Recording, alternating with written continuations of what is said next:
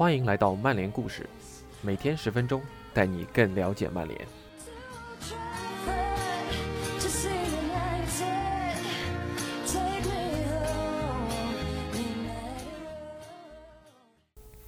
说起双胞胎，我想映入曼联球迷脑海的一定是巴西阳光大男孩达西尔瓦兄弟。勇敢拼搏的拉斐尔更是当年大家的心头好。最近他接受 TA 网站亚当克拉夫顿的采访，聊了聊当年的自己和曼联。本文由我们的微博小伙伴吴文博 ATZ 翻译。以下是今天的内容。当 WhatsApp 响起提示音，收到拉斐尔达席尔瓦传来的消息时，曼联神奇击败布莱顿的比赛已基本尘埃落定。他写道：“难以置信，哈哈哈！仅仅七个字，拉斐尔就道出了无数曼联球迷的喜悦和如释重负。在刚刚结束的那场比赛中，布莱顿五次击中门框，德赫亚做出一次神扑。布莱顿在第九十五分钟还一度成功扳平了比分。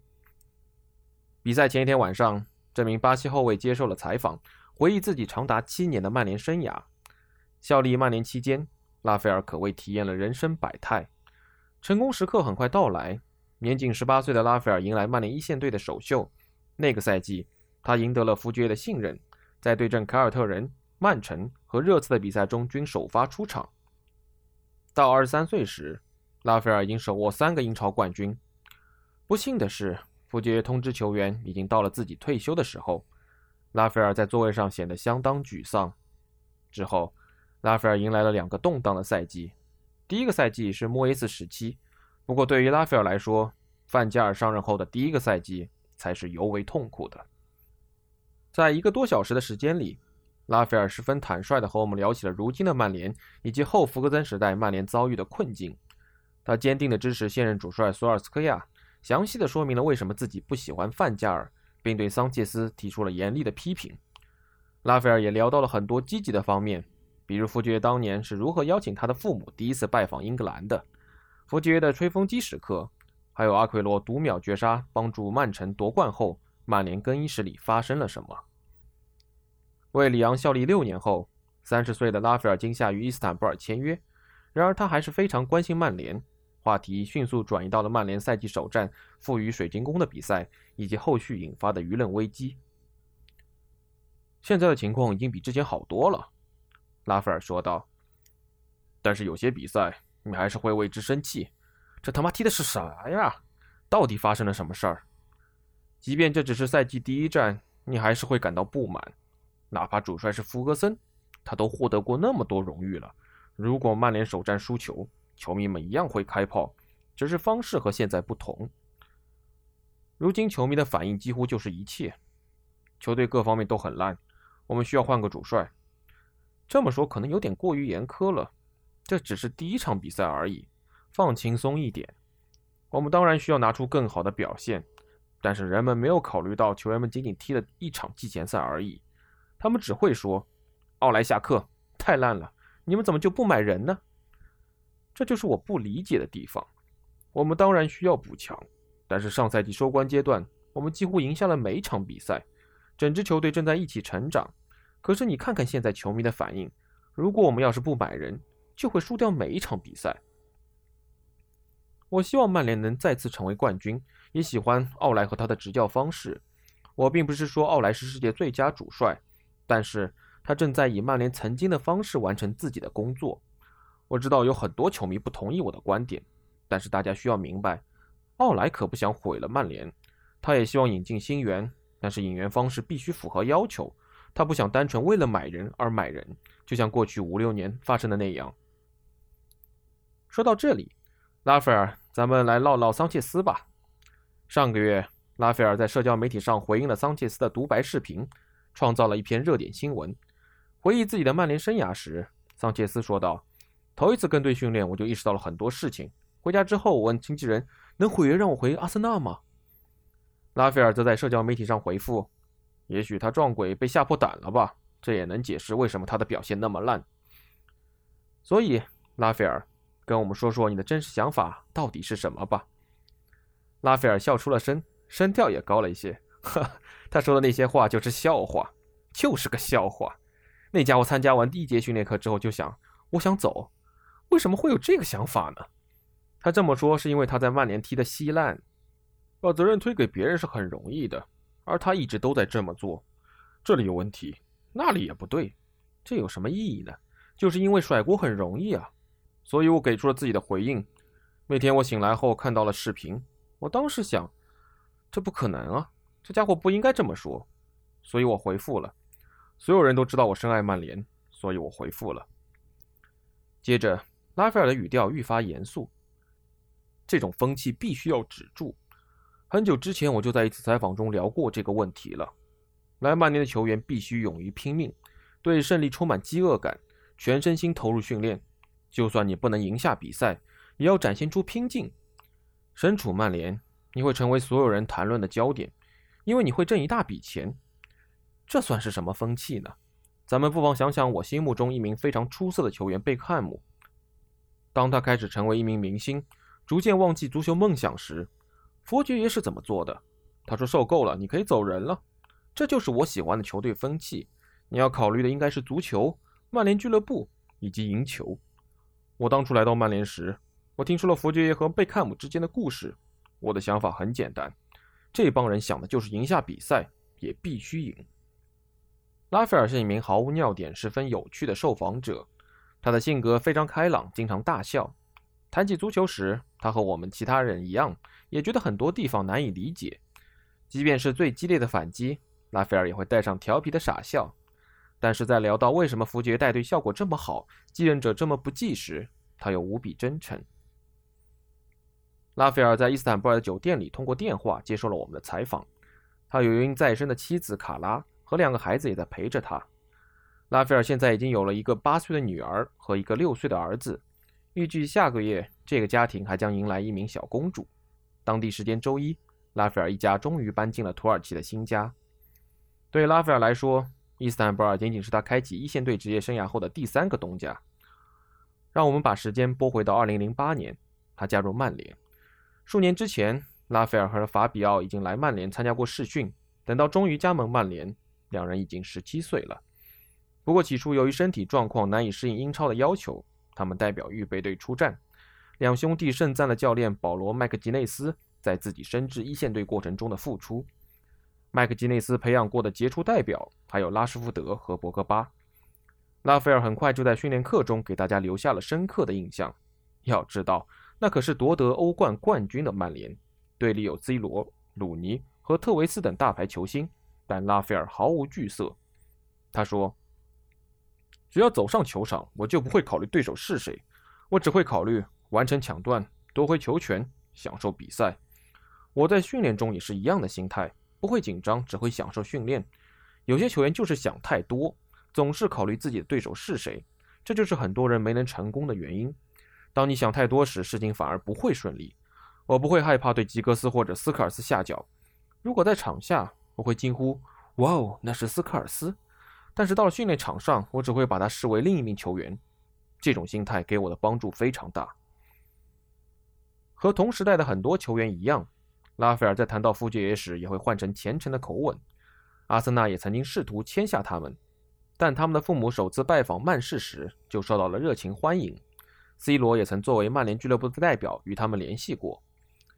达席尔瓦的父母都是在一处富裕人家的家里做事，父亲何塞是园丁。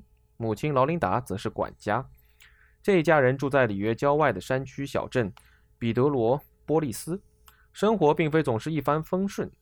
福爵十分了解何塞和劳琳达的职业态度，他们为了抚养孩子，经常一周工作七天不带休息。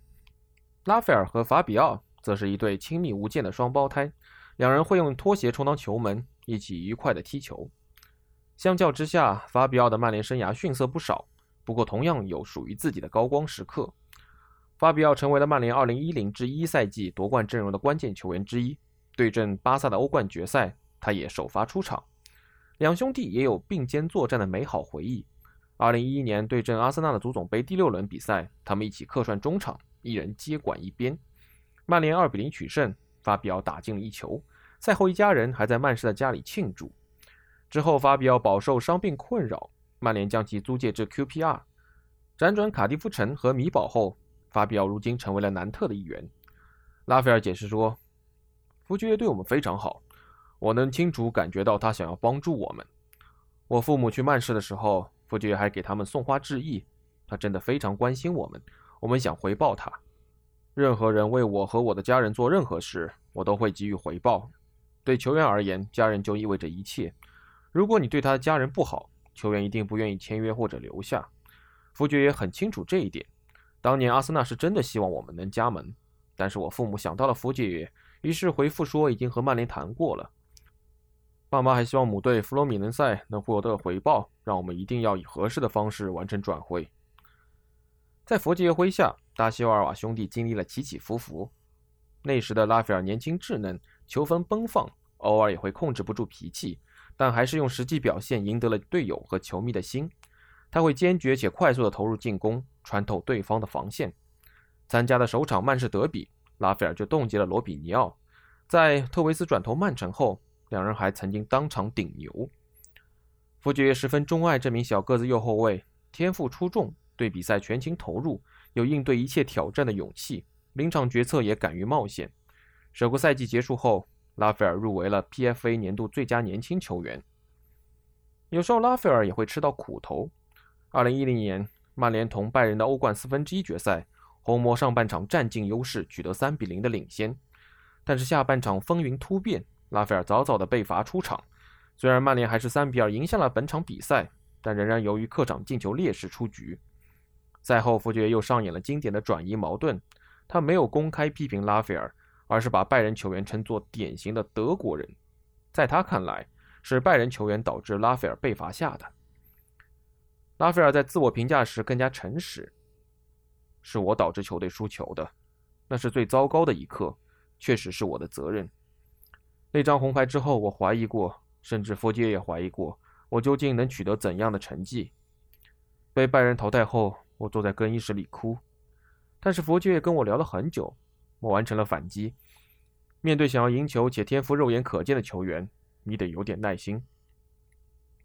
另一个低潮时刻是2011至12赛季争冠阶段与埃弗顿的那场比赛。我的表现很糟糕，但是我永远不会忘记那场比赛。之后那个赛季再次面对埃弗顿，我的发挥不错，送出一记助攻。球队成功完成零封，并且二比零取胜。我吸取了教训，主帅会因为你的表现生气，身为球员应该给予尊重。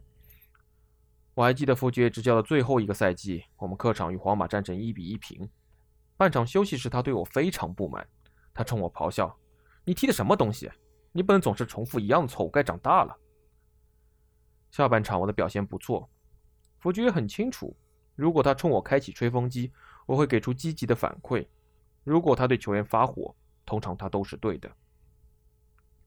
其他时候，他总是能鼓舞人心。二零一二年，我们在桑德兰主场目睹曼城夺冠。听完福爵的那一番话后，我百分百确信，下个赛季我们能重新获得英超冠军。那真是一次了不起的演讲。拉斐尔开始模仿福爵复述当时的演讲。你们都看到了。都知道今天发生了什么，你们要记住现在的感受。下个赛季每场比赛的每一秒钟，你们都要记得现在的感受。拉斐尔接着说：“这番演讲起了效果。每场比赛开始前，我都会想起当时的感受，然后投入百分之两百的精力面对比赛。那个赛季，我们多次上演逆转好戏，这一切都源于福爵在光明球场更衣室里的那番演讲。”那就是赢家和输家之间的区别。有时候人们输球后就会陷入沮丧，而福爵这样的赢家会着眼于下一场比赛，鼓励自己说一定要赢。福爵也会因为输球而情绪低落，但他还是有足够的力量来激励我们。二零一三年五月的一天上午，福爵决定给自己的执教生涯画上句号。那时拉斐尔才二十三岁，福爵向队员们解释了自己的决定。他说：“希望在自己人生的第八个十年里多陪陪妻子。”拉斐尔和队友们均表示理解，但依然十分伤心。拉斐尔的声音变得柔和。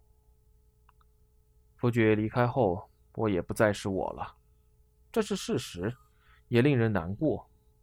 他离任的时候，我真的非常伤心。我真的没想到会有这么一天，也就是在那一刻，我觉得自己突然成长了许多。我一直觉得自己可以像加里内维尔一样，长时间都与奖杯为伴。二零一三年，我们带着不小的优势夺得冠军。老实讲，我当时觉得自己还能在曼联多拿七个冠军。当你以那样的优势夺冠时，你自然会觉得你能一直赢下去，你不会想到就此止步。但是之后，我再也没机会品尝冠军的滋味了，因为发生了很多事，不单是莫耶斯接任的原因。在莫耶斯手下，拉斐尔各项赛事出场二十七次。过了这么些年。我们可以更加冷静、客观地看待莫耶斯时期的问题。对于莫耶斯，我没有任何负面的话要说。我说过不少人的坏话，比如范加尔。我不喜欢范加尔，但莫耶斯和他不一样，一点都不像。我就是一个普通人身份说这话的。问题就在于，所有人都期盼莫耶斯能成为下一个福爵爷，但他们就是不同的两个人，无论场内还是场外。不过老实说，接爵爷的班本来就不容易，他当年承受了巨大的压力，人们希望他能成为副爵爷，但他不是啊，这就是事实。你不可能取代一位像爵爷这样的主帅，跟另一名主教练说：“我希望你能像他一样。”没有这个可能性的，对他来说实在太难了。以上就是今天的分享，感谢您的收听，我们明天再见。